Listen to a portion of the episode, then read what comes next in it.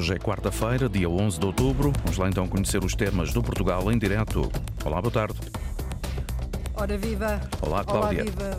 Muito boa tarde. Olá, muito boa tarde. Se o compromisso não for escrito e assinado, os presidentes da Câmara de Boticas e de Vila Pouca da Guiar, no distrito de Vila Real, garantem que vão impedir o enchimento da barragem do Alto Tâmega. Em causa está uma ponte de arame que liga as duas localidades. A Iberdrola vai retirar a ponte para a barragem entrar em funcionamento. Os autarcas não estão pelos ajustes, querem garantias por escrito. A fileira da resina natural, um dos mais tradicionais setores da economia portuguesa, quer voltar a ter fôlego e dinamismo.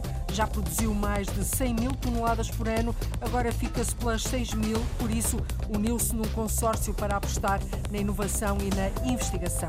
Às quartas-feiras, aqui no Portugal em Direto, olhamos para as agendas culturais do país, não só dos grandes centros, mas também de várias regiões que têm muita vitalidade e fulgor criativo. Hoje ligamos o GPS da Cultura com o diretor do Teatro Nacional Dona Maria II, Pedro Penin, e com a curadora independente e coordenadora da Escola Superior de Educação do Politécnico do Porto, Maria de Fátima Lambert.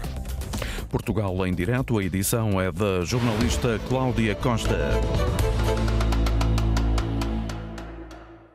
A garantia tem de ser por escrito. Em Trás-os-Montes, os presidentes das câmaras de Boticas e Vila Pouca da Guiar, no distrito de Vila Real, querem que a Iberdrola assuma formalmente que vai repor a ponte que liga as duas aldeias, uma em cada conselho. Senão, impedem o enchimento da barragem no Namaral através de uma providência cautelar. O autarca de Boticas deixa uma garantia. Ora, uma coisa vos garanto, que e lhes garanti também a Iberdrola Enquanto não tivermos o documento assinado, não há enchimento da barragem de maneira nenhuma. De maneira nenhuma. Depois da clareza de Fernando Queiroga, o autarca de Vila Pouca da Guiar, Alberto Machado, reforça as duas autarquias do distrito de Vila Real vão recorrer à justiça. As câmaras de Vila Pouca e de Boticas eh, não autorizam ou seja, iremos diligenciar no sentido de uma providência cautelar para que não seja desmatelada a atual infraestrutura enquanto não houver uma assinatura formal da construção da nova ponte. Para este mês de outubro está prevista a retirada da ponte de arame que liga as aldeias de Varal, Boticas e de Monteiros, em Vila Pouca de Guiar, devido ao enchimento da albufeira da barragem do Alto Tâmega, concessionada à espanhola Iberdrola. A população e os autarcas lutam há anos pela reposição daquela ponte e há pouco tempo foi enviado aos municípios um projeto que previa isso mesmo, uma nova ponte. O parecer dos municípios foi positivo, foi apresentado à população, mas não chega, diz Fernando Queiroga, o presidente Presidente da Câmara de Boticas. É preciso um documento escrito e assinado. Foi-nos enviado um projeto, quer pela Iberdrola, quer pela IAPA, que fizemos a apresentação uh, pública antes de emitirmos a nossa opinião.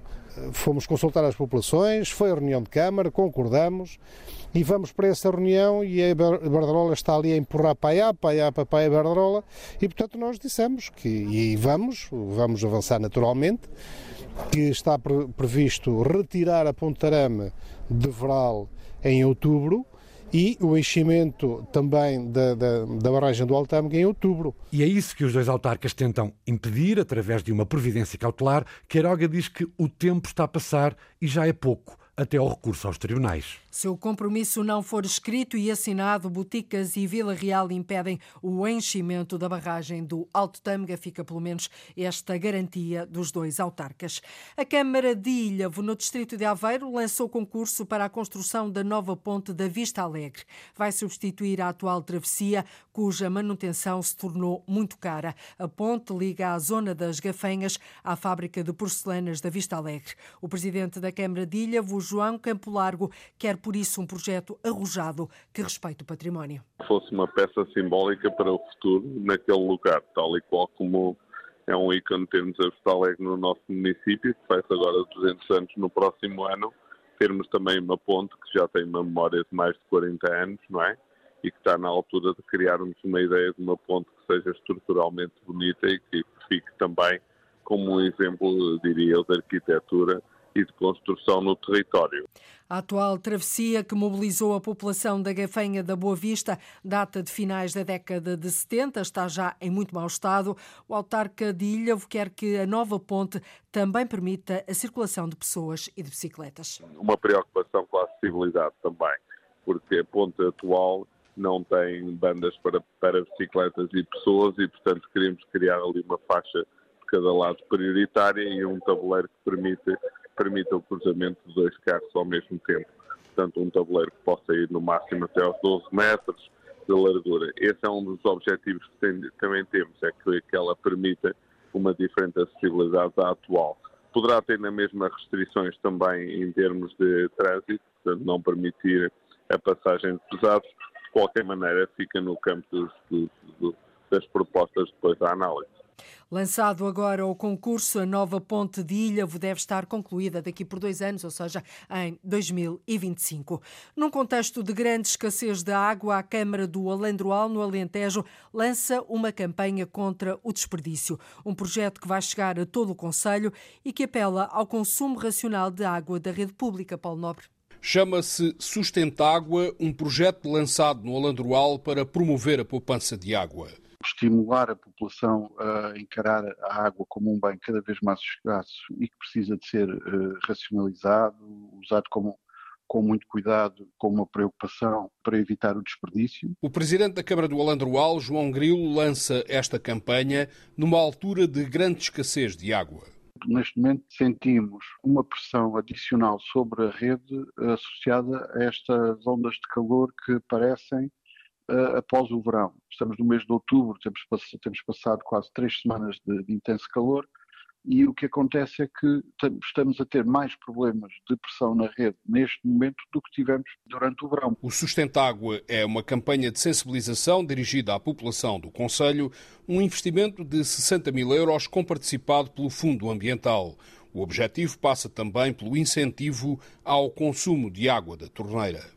Porque é uma água de qualidade e sempre que estamos a consumir água da torneira estamos a evitar o custo ambiental da água engarrafada, portanto é um incentivo a consumir água mais barata que está à disposição à saída da torneira e retirar todo o plástico, muitas vezes eh, de uso único, que todos os dias, em grande número, acabamos por consumir. Um consumo que o autarca João Grilo quer cada dia mais responsável é frequente todos nós, de uma forma ainda rotineira e pouco refletida, continuamos a usar a água da rede para as lavagens de viaturas com mangueira a, a correr, para lavar as ruas, para regar os quintais ou as hortas, e nós temos que encontrar soluções alternativas ou mais sustentáveis para isto. Além da poupança de água, a campanha pretende combater o desperdício alimentar. Queremos que as novas gerações do Conselho saibam que o desperdício alimentar é um problema, que eh, a primeira forma de o combater é reduzir esse desperdício, que depois também podemos uh, aproveitar os resíduos orgânicos para se fazer a separação, retirá-los do lixo normal e dar-lhes uma nova vida para serem reutilizados. O projeto Sustentágua vai chegar a todo o Conselho para promover o consumo consciente de água no Alandroal. E numa altura de grande escassez, com temperaturas tão elevadas que se instalaram neste outono mascarado de verão, nasce assim, é assim lançado o Sustentágua, um projeto para promover a poupança de água no Alendroal. Foi apresentado um novo concurso internacional para o projeto Centro Cultural de Belém. Prevê a construção de um hotel e de um centro de comércio e serviços que se juntam aos atuais centros de congressos e de artes performativas e também ao Museu de Arte Contemporânea que vai abrir no final deste mês. Trata-se de uma área de cerca de 23 mil metros quadrados, que corresponde aos dois últimos módulos do projeto original, que não foram construídos há 30 anos, quando o CCB abriu portas a Arlinda Brandão. O terreno já lá está e é para construir no CCB um hotel com 161 quartos duplos e um apart-hotel com 126 unidades, comércio e serviços. Lançado o concurso público internacional para o projeto do Centro Cultural de Belém, os investidores interessados têm 50 dias para apresentar candidaturas. Elísio Sumaviel, presidente da Fundação CCB, está otimista em relação a este segundo concurso, que vai dar possibilidade de haver candidaturas da prata da casa. O outro caderno de encargos, os interessados nos hotéis teriam que ter uma experiência internacional. Ora, nós sabemos que há hotéis, cadeias portuguesas que têm feito seu, a sua atividade em Portugal, não no estrangeiro, e de elevadíssima qualidade. E nessa altura com tristeza deles, ficaram, viram-se excluídos do primeiro concurso porque eram potenciais candidatos. Neste momento o leque aumenta bastante, parece-me que o interesse é grande eh, portanto, eu sou naturalmente otimista, não é? E, portanto, penso que isto vai correr bem. É a segunda vez que o concurso internacional é lançado, depois de uma primeira iniciativa em 2018 ter sido mal sucedida devido aos constrangimentos da pandemia de Covid-19. O concurso internacional para este projeto CCB é uma concessão do direito de superfície para construção e exploração de um hotel e de uma área de comércio e serviços que corresponde aos módulos 4 e 5 do projeto inicial pelo período de 65 anos. O processo vai incluir também licenciamentos e depois a obra, e a previsão é que esteja pronta daqui a quatro anos. E quando isso acontecer, o presidente da Fundação CCB diz que são muitos os benefícios que vão levar a mais recursos financeiros próprios e a uma maior oferta do Centro Cultural de Belém. A receita comercial, não só da renda do, dos terrenos, como também ter um hotel ao lado do centro de congressos também é muito favorável para o turismo de congressos, digamos assim, de corporativo. E a receita irá aumentar também indiretamente e, portanto, é aquilo que se ambiciona é que haja uma sustentabilidade futura garantida. 30 anos depois da sua construção, o Centro Cultural de Belém dá mais um passo a caminho da finalização do projeto original dos arquitetos Vittorio Gregotti e Manuel Salgado. A concessão para um hotel e espaço comercial tem como objetivo concluir o projeto original, que já tem 30 anos, e dar assim à Fundação CCB a possibilidade de obter mais recursos financeiros próprios. Olha, as pessoas aqui estão abandonadas de tudo da saúde. Abandonados, sem médico de família. Para um médico tem que se deslocar ao centro de saúde Arganil, que são 40 quilómetros. Temos transporte público só uma vez por semana. Dá-nos um lead de Ana Carveiro. A viver há 80 anos na aldeia de Piódão, Lucinda Nunes lamenta não ter médico há quase dois anos.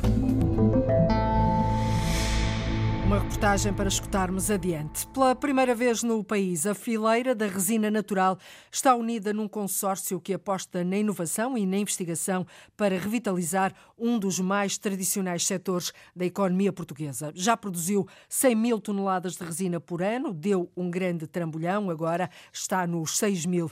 Mas é possível fazer mais para valorizar a resina e encontrar, Lourdes Dias, novas possibilidades para aplicar no mercado. Ao todo, são 37 as entidades públicas e privadas, empresas e universidades que se juntaram em consórcio para reavivar o setor da resinagem. Já foi forte nas décadas de 60, 70 e 80, quando se produzia 100 mil toneladas de resina por ano contrasta agora com a modesta produtividade de 6 mil toneladas. O projeto RN21, liderado pelo laboratório Forestwise, quer recuperar esta atividade tradicional com base na inovação e nas novas tecnologias, mas uma das prioridades é incentivar os resineiros, como refere o diretor Carlos Fonseca fundamentalmente pela melhoria das condições uh, do resineiro e da possibilidade de fazer a, a, a atividade da resinagem noutras condições, sendo mais valorizada, havendo uma melhor remuneração eh, mas também associando aqui tecnologias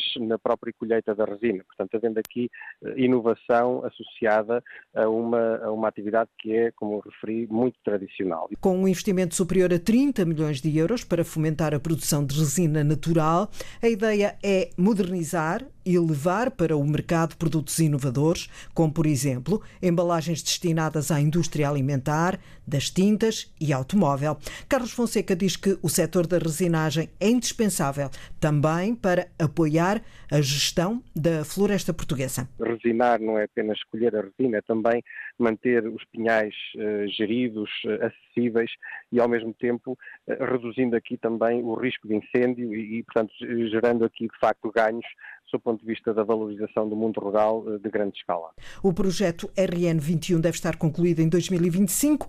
Por essa altura, o consórcio, que agora foi constituído para fomentar a produção da resina natural, tem a ambição de criar um selo para certificar a sustentabilidade de todo o processo de transformação, desde o pinhal aos produtos que vão chegar ao mercado.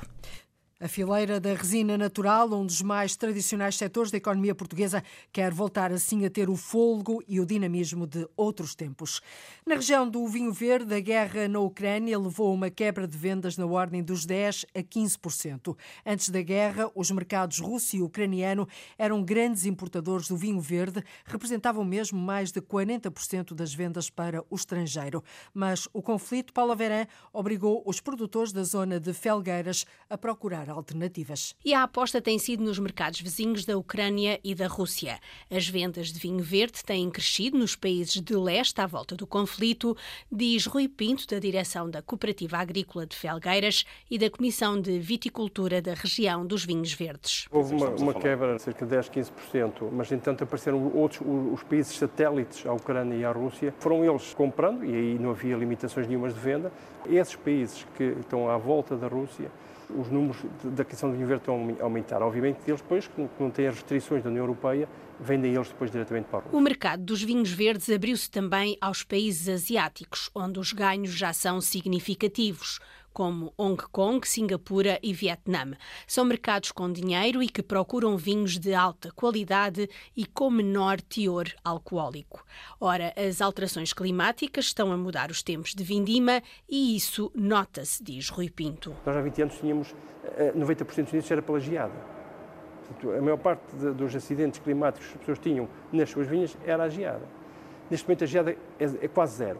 O que é que a gente assiste agora? É o escaldão, a insolação, também aparece já muito incêndio em vinhas. A gente às vezes não quer, ou custa-nos acreditar que está a mudar, mas está mesmo a mudar. Vamos ter vindimas mais curtas, em que toda a gente, até por fruto da reconversão da vinha, as ramadas estão a desaparecer, os barcos estão a desaparecer, está tudo aí para, as vinhas eh, em cordão simples, mecanizadas. Portanto, toda a gente vai fazer a vindima naqueles 15 dias. Com muitos mercados por explorar, a procura de terrenos para cultivar tem aumentado. Por isso é que estamos a ver muitos agentes económicos fora da região a quererem vir para o vinho verde. Todas as grandes casas nacionais e internacionais estão a vir para, para, para a região dos vinhos verdes a comprar quintas, comprar terrenos, alugar quintas, para, para, para ter no seu portfólio um vinho mais com menos alcoólico, brancos. Os brancos também estão a ter aqui alguma alguma predominância em termos de consumo, de procura. Os vinhos verdes produzidos em Portugal têm potencial de crescimento. Os produtores estão a adaptar-se à evolução do mercado internacional, que procura vinhos cada vez mais leves, frescos e com menor teor alcoólico. É o caso do mercado asiático. E são os efeitos colaterais das guerras, neste caso da guerra da Ucrânia. A região do vinho verde teve uma quebra de vendas na ordem dos 10% a 15%.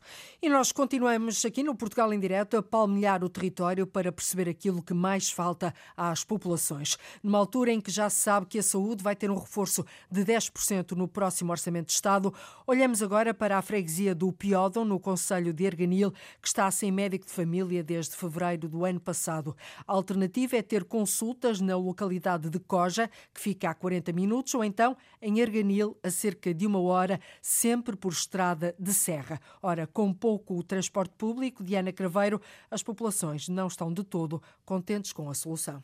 Olha, as pessoas aqui estão abandonadas de todo da saúde. A viver há 80 anos na aldeia de Piódão, Lucinda Nunes lamenta não ter médico há quase dois anos. Para um médico tem que se deslocar ao centro de saúde Arganil, que são 40 quilómetros. Temos transporte público só uma vez por semana quem não tem carro próprio não tem como se deslocar. A extensão de saúde da freguesia de Piódão ficou sem médico em fevereiro do ano passado. O presidente da Junta, José Lopes, está preocupado com a população. Maioritariamente são pessoas idosas e que têm problemas de saúde já crónicos e neste momento querem ter acesso a uma simples receita médica e têm muitas dificuldades em adquiri-la está quase ao critério das pessoas eh, tentarem se desenrascar, arranjar um transporte e ir a Arganil ou Coja. E nestas estradas aqui, quando está a chover ou que está nevoeiro, é, torna-se um bocado difícil, não é fácil. Mas mesmo com transporte, Maria Ribeiro tem dificuldades. A gente para fazer umas análises, não há quem passe credenciais, não há quem passe receitas para medicamentos. Faz os oito dias meu marido foi com hoje eu telefonei para lá a dizer que ela dá a rasca de um pé, não consegue caminhar. Ele disse para eu lá ir que há uma consulta de dia. Chegou lá, a consulta de dia não havia. Teve que ir a Arganil às urgências Lá não lhe viram as análises, como é de família que tinha que as ver.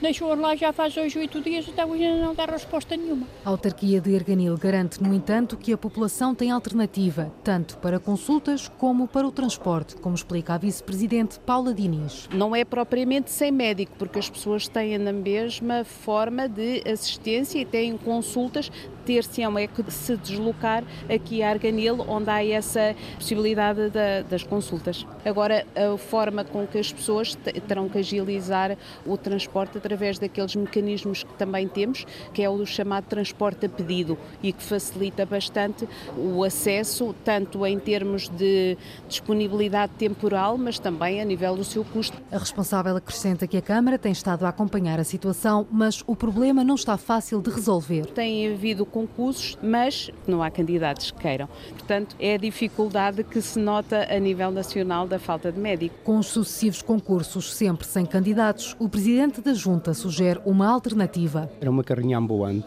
equipada em que trazia o médico e o enfermeiro e fariam essa volta pela zonas mais altas aqui do Conselho de Arganil, não digo só a freguesia do Piódo, mas outras freguesias como Pomares, bem feita. Enquanto o problema não se resolve, Lucinda vai tendo ajuda da família. Tenho uma sobrinha enfermeira no Porto e é que me manda as receitas para eu aviar a medicação, que tenho que tomar medicação todos os dias nem agora para as vacinas, nem nada, é tudo pessoas idosas. Gente, quando vinha um médico, trazia as vacinas e davam-me-las aqui. Agora não sei como é que vai ser este ano, ninguém diz nada, ninguém resolve nada, estamos assim.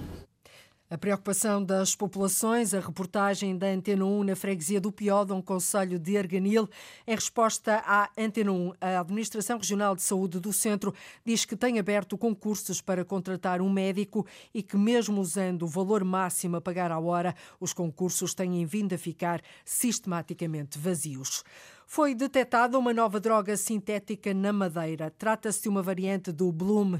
A substância foi identificada pelo laboratório da Polícia Judiciária no arquipélago, que nos primeiros três meses de atividade recebeu mais de 80 pedidos de análise. Cerca de 50% dos produtos analisados são novas substâncias psicoativas. Sérgio Freitas Teixeira.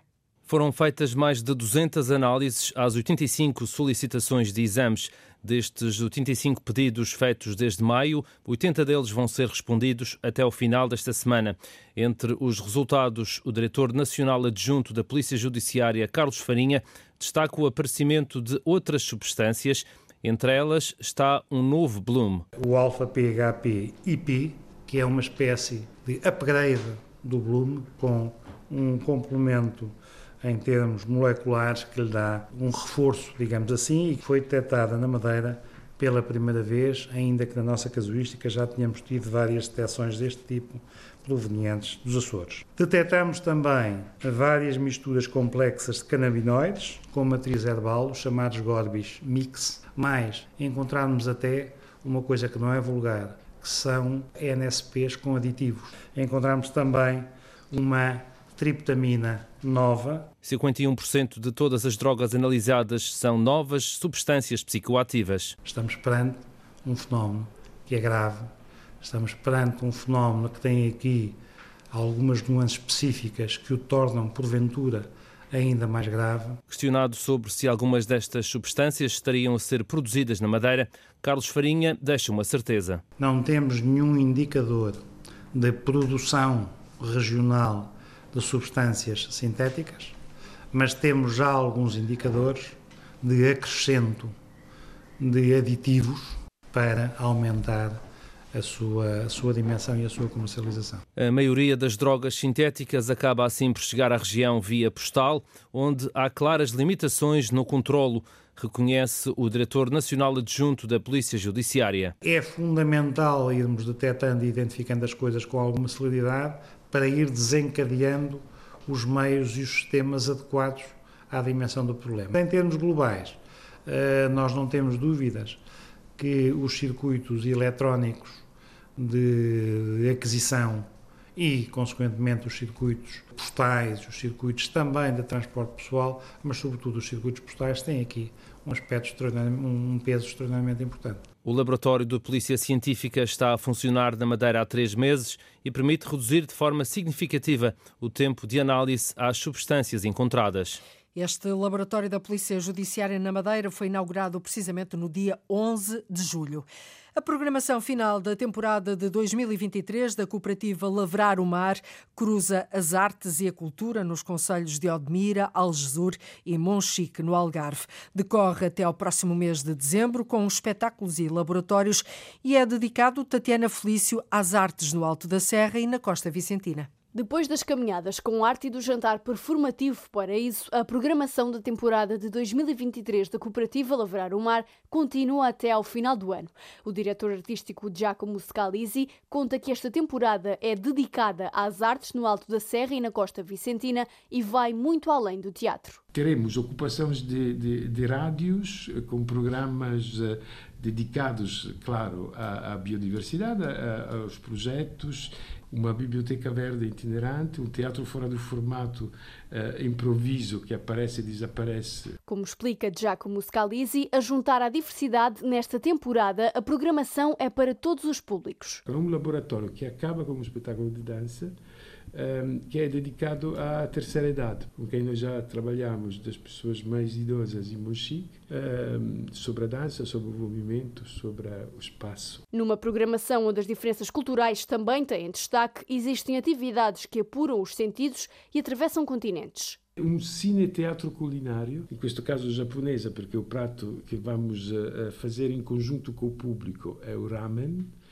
e o filme é um filme que chama-se Tampopo, de um realizador japonês dos anos 80, que fala exatamente de como é possível fazer o ramen melhor do país. Diferenças culturais, ecologia, a problemática da seca e a escassez de alimentos são alguns dos temas principais desta temporada.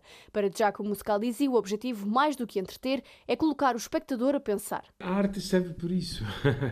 é claro que tem um entretenimento é, que as pessoas gostam, mas a arte, enquanto arte, é, no fundo, é mesmo necessária e é importante para as pessoas poder viver. A temporada temporada termina em dezembro com o habitual espetáculo Novo Ano, Novo Circo, desta vez com duas companhias, vindas de França e da Bélgica. Lavrar o mar, cruzar assim as artes e a cultura nos conselhos de Odmira, Algesur e Monchique até ao próximo mês de dezembro. Uma da tarde, 42 minutos em Portugal continental e na Madeira, menos uma hora nos Açores. Está a escutar o Portugal em Direto, o programa que liga o território de uma ponta à outra. E agora está na altura de ligarmos o GPS da cultura. É sempre assim. Uma vez por semana, dois agentes da cultura, duas vozes, olham para aquilo que há nas agendas e programações culturais de norte a sul e ajudam-nos a tomar nota do que vale a pena ver e ouvir.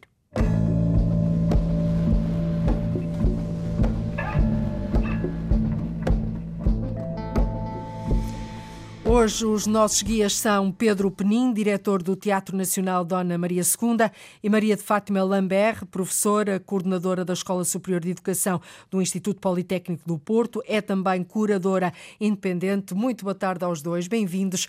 Pedro, começava por si. A sua primeira escolha é Farsa de Inês Pereira, um espetáculo que estreia no dia 20 em Évora e segue depois em digressão pela região sul do país, no âmbito do projeto Odisseia Nacional do Teatro Nacional Dona Maria II, que de resto já temos vindo aqui a falar. Esta peça vai ter ainda uma estreia no Centro Cultural Olga Cadaval, em Sintra, já esta sexta-feira, dia 13 de outubro. Por que é que faz esta sugestão? Por que é que os nossos ouvintes deveriam ver esta peça?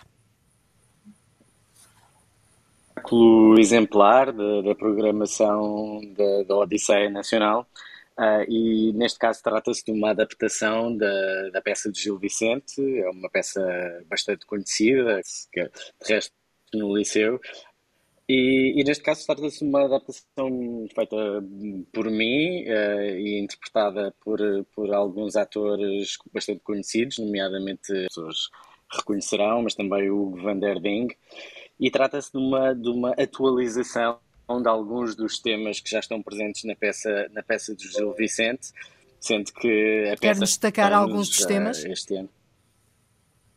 Sim, uh, fala-se muito de uma ideia de sociedade pós-trabalho. Uh, aí a Inês Pereira é aquela moça quinhentista que de alguma forma luta contra as estruturas que de alguma forma uh, oprimem a sua condição de mulher e que obviamente na escrita do Gil Vicente tinha um, um fator cómico e aqui é uma oportunidade daí em 2023 se poder de alguma forma vingar desta, destes constrangimentos que lhe eram impostos, impostos no século XVI. Uhum. Muito bem. Uh, Maria de Fátima Lambert, uh, bem-vinda também ao GPS da Cultura, da Rádio. Neste caso, uh, neste GPS é a sua estreia. A sua faz-nos como, como primeira sugestão a exposição Objetos Poéticos na Ciência e na Arte, que já pode ser vista no Centro de Cultura do Politécnico do Porto até ao dia 3 de dezembro. Mas eu antes gostava de lhe perguntar, relativamente a este Centro de Cultura do Politécnico do Porto, é um novo espaço cultural que a cidade do Porto ganhou. Exato.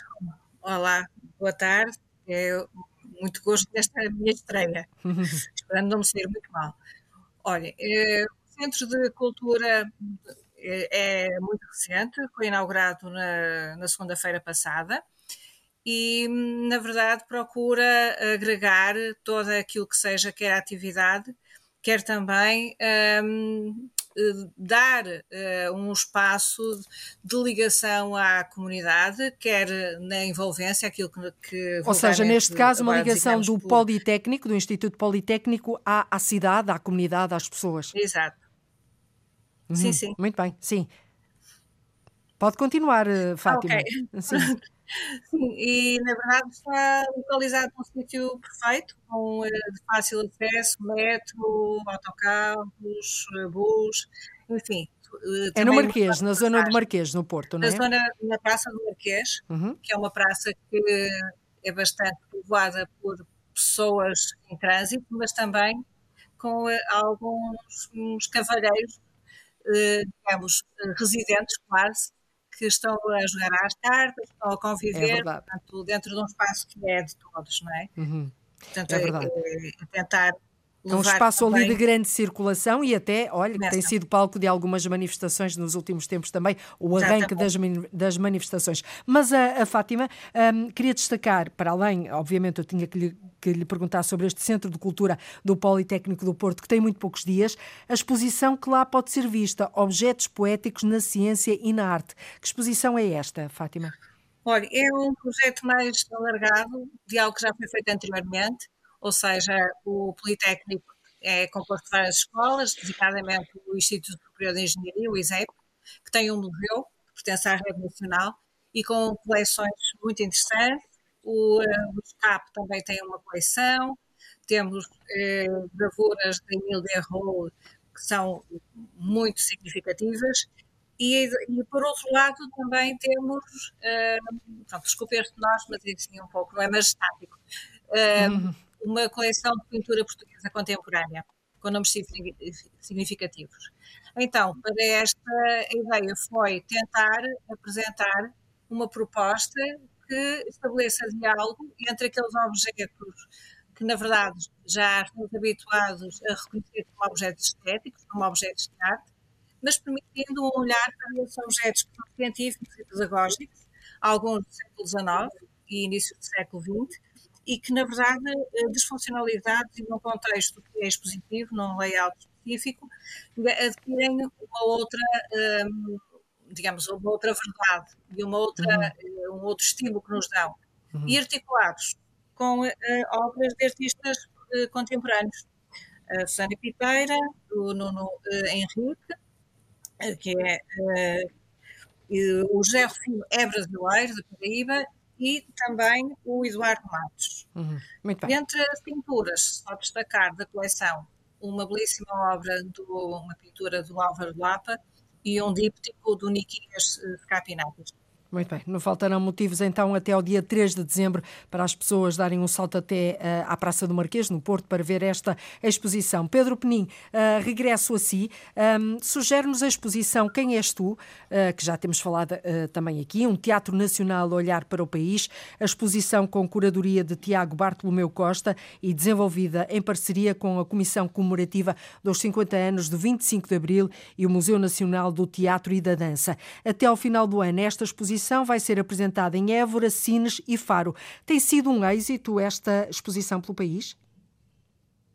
Sim, tem sido uma experiência incrível, porque na verdade estamos a falar da história do Teatro Nacional da Ana Maria II. Mas como é que tem sido uma... recebida, Pedro, pelos vários, vários muito, territórios muito do país? Hum.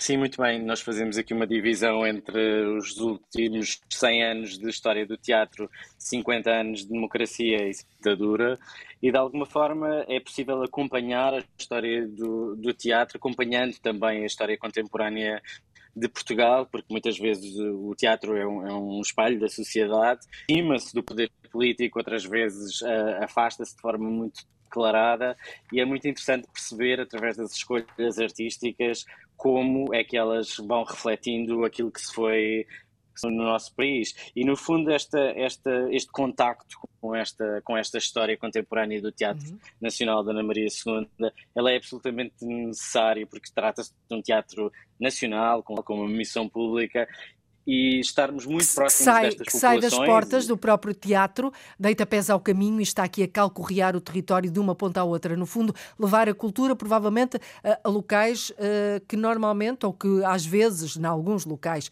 porque faz-se muita cultura fantástica em territórios com pouca gente e ditos do interior, mas neste caso poderá levar a cultura a, a locais onde as pessoas terão menos acesso a ela. Sem dúvida, e o objetivo da Odisseia Nacional é justamente esse, é de alguma forma dentro da nossa possibilidade de corrigir essas assimetrias, de facto o acesso democratizado à cultura ele não se faz de forma, de forma igual, por exemplo, nós estivemos na, na região autónoma dos Açores e tivemos esse eco que de facto havia alguma falta do Teatro Nacional da Maria II naquela, naquela região e isso vai acontecer acontecendo um pouco por todo, por todo o país. Portanto, chegámos aqui a uma altura de grande alteração da perspectiva de como é que é a pública do Teatro Nacional. Como é que é? Não percebi.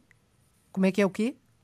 Como é Estamos com alguns Diga. cortes, eu peço desculpa também aos nossos ouvintes. Ah, as ligações remotas ah, estão a ser feitas naturalmente por internet, somos alheios a isto. Eu queria só perceber o que é que o Pedro disse, a última frase que disse.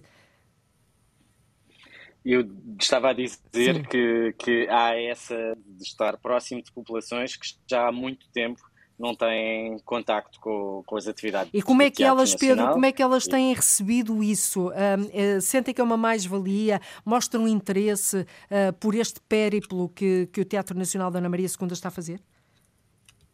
Tem demonstrado muito, muito interesse. Uh, temos estado muito próximos também das escolas, uh, das autarquias, da população em geral. E, e, tem havido uma aderência muito grande, não só aos espetáculos, mas também a, a outras atividades que vamos propondo e este És Tu tem sido um enorme sucesso. Muito bem, e vai continuar eh, a ser seguramente. Fátima, vamos à sua, Fátima Lambert, vamos à sua segunda sugestão. Uh, Propõe-nos um salto até Torres Vedras para visitar o Moinho da Mascota em Runa, na freguesia de Runa, Torres Vedras, que é destaque do blog do fotógrafo Duarte Belo, que se chama este blog Cidade Infinita. Um blog que tem como objetivo fotografar um território vasto, procurar em Portugal as raízes de uma identidade coletiva que se perde num tempo longo? É isso? Exato. É assim uma escolha talvez um pouco sui generis. Não é. Não sei. Não é, mas não. depois de vos ouvir durante o programa de hoje, talvez tenha justificativo, não é? Uhum. O Eduardo Melo é aquele é, fotógrafo que penso que todos nós conhecemos, com imenso ou eh, de exposições, mas também é uma pessoa que tem dezenas de livros publicados uh, em diferentes editoras. E neste caso concreto, facto de existir este blog com esta força e com esta ativação e, e, sempre muito articulado, por exemplo, no sábado, dia 7 de outubro, estava esse moinho. Ou seja, o sábado que passou. Sábado que passou, mas, por exemplo, se abrirem hoje o blog, e com também entrada no, no, passado sábado, já tem a Serra dos Candeeiros. Uhum. Ou seja, quais que são jornadas eh, mentais que podemos constituir e que é um incentivo para conhecer eh, ao longo do território eh, português diferentes locais. Hum, e confrontar a imagem com a, com a experiência direta e presencial. Portanto, o blog é do fotógrafo Duarte Belo, chama-se Cidade Infinita. As pessoas podem pesquisar e têm lá várias uh, sugestões e encontraram Portugal as raízes de uma identidade coletiva que se vão perdendo num tempo longo. Sim. É isso. Sim. Eu, eu destacava só um aspecto. o, não digo que foi o primeiro, mas um dos primeiros livros do Duarte, intitulava-se Território em Espera. Uhum. E é um livro de 2005. E a sensação que eu tenho, eu vi este blog, é que na verdade há, há muito Portugal e muito território em espera. À espera. À nossa espera.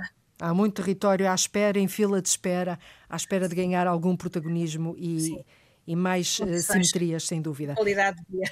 Sem dúvida. Pedro, uh, vamos à sua última sugestão, um espetáculo que se chama Amor Quero Beijar Mais Pessoas, de Diogo Faro e Joana Brito Silva, estreia no Teatro Vilaré, em Lisboa, no dia 15 de novembro. Portanto, os nossos ouvintes têm aqui um espaço temporal razoável para se organizarem. Por que é que não devem perder este Amor Quero Beijar Mais Pessoas? A minha sugestão vai no sentido nem, só de cultura erudita vive Viva Cultura. De forma nenhuma, uh, não é? de um espetáculo de alguma, de alguma forma com pendor comercial mas ao mesmo tempo que desenvolve uma reflexão ao mesmo tempo interessante e, e pertinente e neste caso fazendo sublinhando a ideia da, das relações entre casais e de como é que essas relações podem não ser exclusivas. Uma, uma um, um tema, tema, que diz respeito que a todos nós não é? discutido. exatamente. É sem dúvida. E acho que pode ser ao mesmo tempo divertido informativo e que pode e que pode também de alguma forma criar consciência sobre esta ideia do vínculo absoluto que normalmente se estabelece numa relação e que no caso da Joana Brito Silva e do Diogo Faro, que não são, não são só artistas, mas são também ativistas, uma, uma posição muito, uhum. muito declarada em relação a este tema, Uh, e que são um casal, na verdade, e que, e,